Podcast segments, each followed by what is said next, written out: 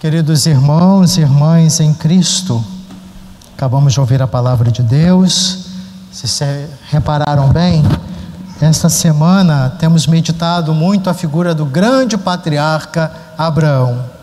O exemplo dele de fé, confiança no Senhor, capaz de se desinstalar, deixar sua terra, sua cultura, as comodidades, comodidades construídas no tempo de trabalho, era um homem que tinha suas posses, mas deixa tudo para acolher o chamado de Deus. É o modelo de toda a vocação, de todo chamado.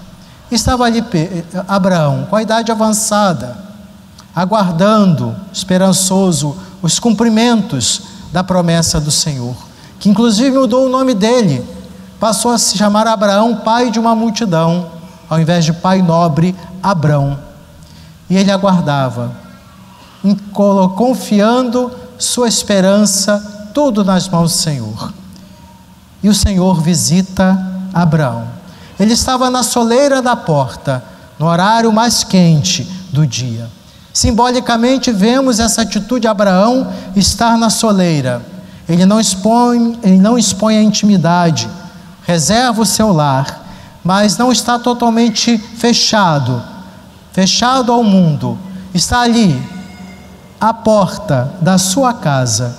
Essa soleira representa a prudência, a reserva, a intimidade da sua residência, da sua vida, da sua caminhada de fé. A sua esfera privada tem que ser protegida, mas também ele está aberto ao encontro, ao acolhimento. E nisso Deus vai até Abraão, três personagens, três desconhecidos que se aproximam.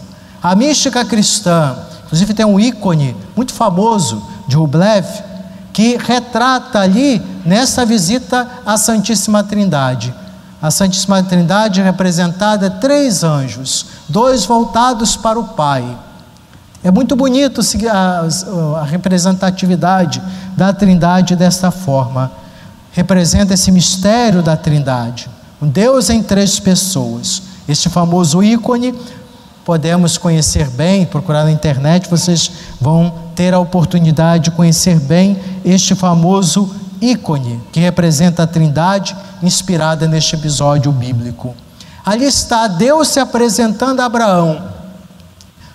Não se conhece a identidade, de onde vem, qual é a raça, a naturalidade, a religião. Três visitantes, calados, espera o gesto de Abraão. E Abraão, vendo neles a imagem de Deus, vai ao encontro, se prostra, sinal de adoração. E ali, Abraão se, se coloca como servo, prepara a mesa para aqueles visitantes. Ele se faz servo. Como Jesus se fez servo, o próprio Filho de Deus, lavando os pés dos discípulos, para nos ensinar esse caminho de serviço, de acolhimento e dedicação. Abraão nos dá esse exemplo. Assim agiu Jesus também.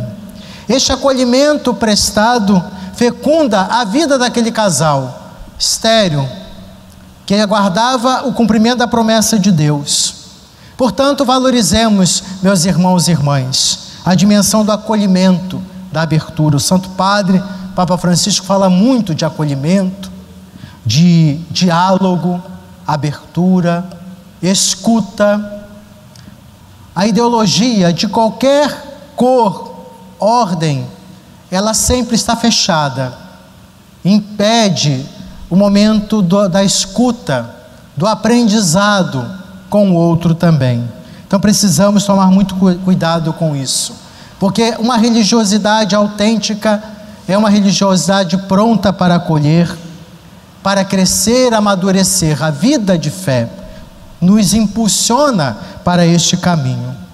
Ali está Deus se apresentando a Abraão como um estrangeiro, desconhecido, levando uma dádiva importante ao patriarca.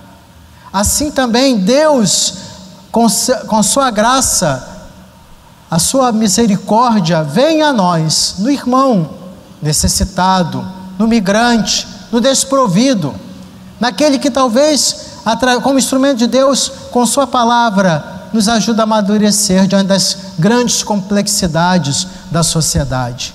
Não fechados, em mentalidades estreitas, qualquer tipo, fanatismos, atitudes que nos impedem de crescer e progredir na caminhada de fé, no verdadeiro encontro com o irmão, no amor que nos move, nos, nos faz sair de nós mesmos. Essa reflexão da, da, do acolhimento de Abraão, da presença de Deus na vida de Abraão, pode acontecer na nossa vida também, se o permitirmos. Já no Evangelho, aqui temos a força do reino que atinge também o mundo pagão. Ontem meditávamos sobre o milagre realizado por Jesus que toca as feridas do leproso. Deus que assume a condição humana para tocar nossas feridas, nossas fragilidades. A lepra simboliza a realidade do pecado no mundo, que vai nos destruindo aos poucos. Deus, Ele quer nos purificar, quer resgatar a nossa dignidade. Agora, Deus quer atingir o mundo pagão, Jesus, que acolhe um centurião, um centurião, um soldado romano. Poderia de um. Hoje a gente vê muitas essas polarizações ideológicas.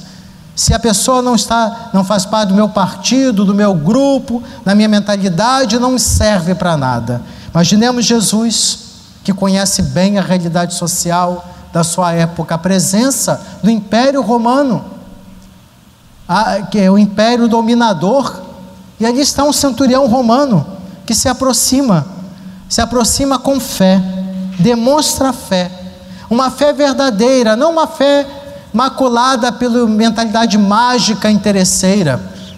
O mundo pagão valorizava muito essa religiosidade mágica, formalista, exageradamente ritualística.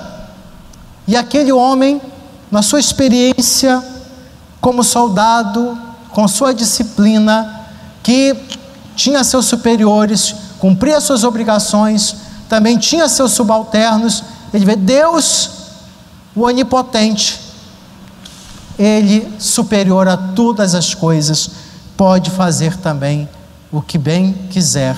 E sei, o Senhor sempre faz o que é melhor para nós. É um homem despojado de uma mentalidade equivocada da religião como eu disse, interesseira, mágica, de querer usar Deus. paganismo tem muito disso, quer impor a Deus com seus rituais, com suas, seus sacrifícios. Então Deus está comprometido comigo, porque eu faço isso, então Deus me deve.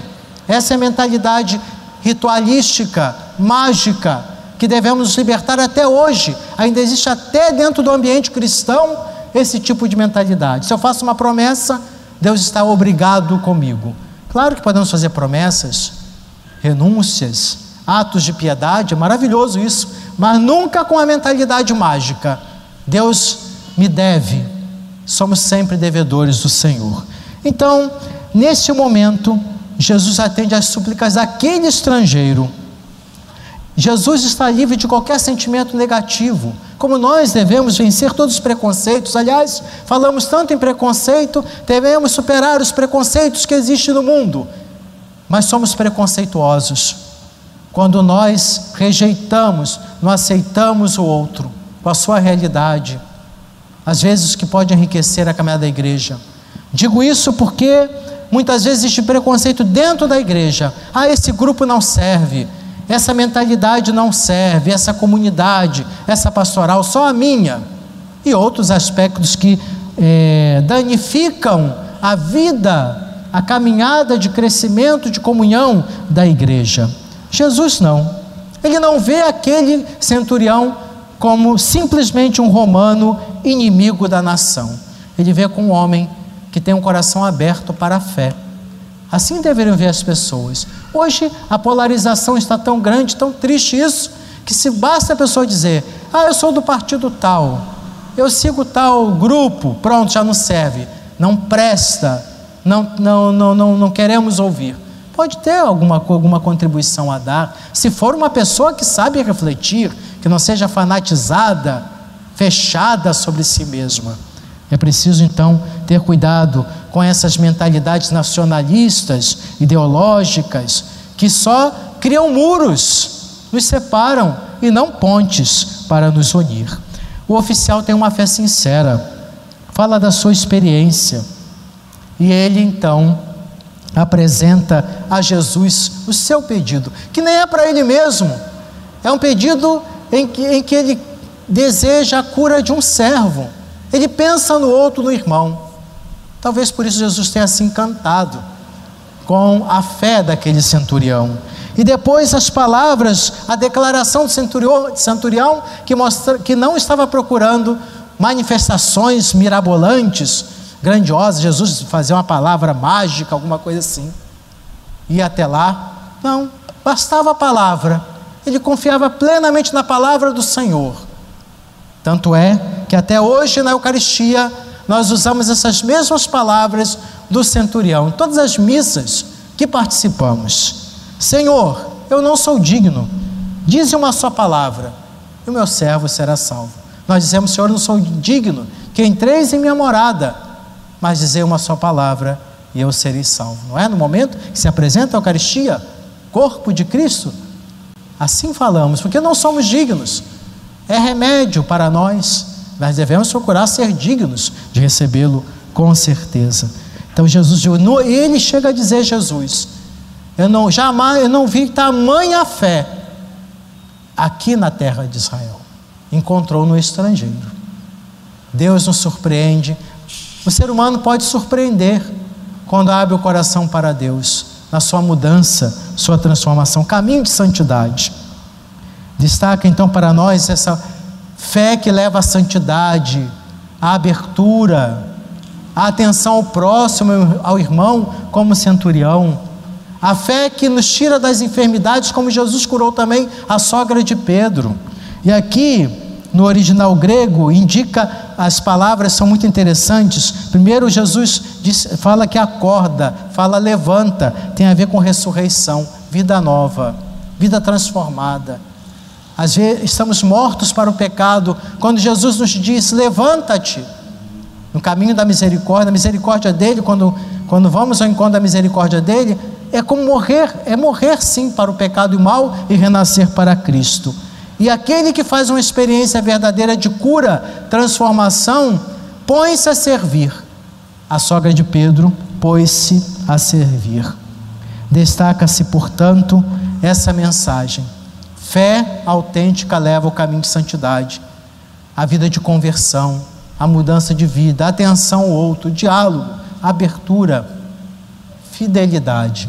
E nos ensina isso São José Maria. Ele assimilou bem a experiência do Concílio Vaticano II. Viveu intensamente a espiritualidade do concílio. Ele acompanhou. E ele insistia muito na santidade do cotidiano você é um, é um profissional liberal, tem suas atividades, é um operário. Suas tarefas do dia a dia transforme em momentos de santificação na sua, na sua vida, de, vida de oração. Cuidado às pessoas, a paciência, a generosidade, o fazer o bem. No cotidiano, nossas vidas, Deus nos oferece muitas oportunidades de santificação. Falava muito da santificação no trabalho. Então, muito atual a mensagem de São José Maria Escrivá.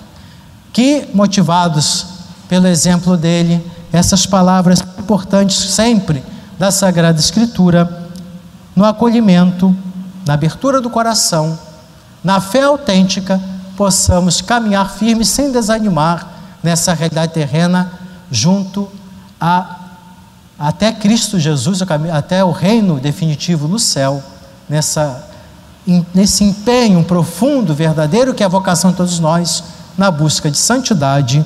Amém.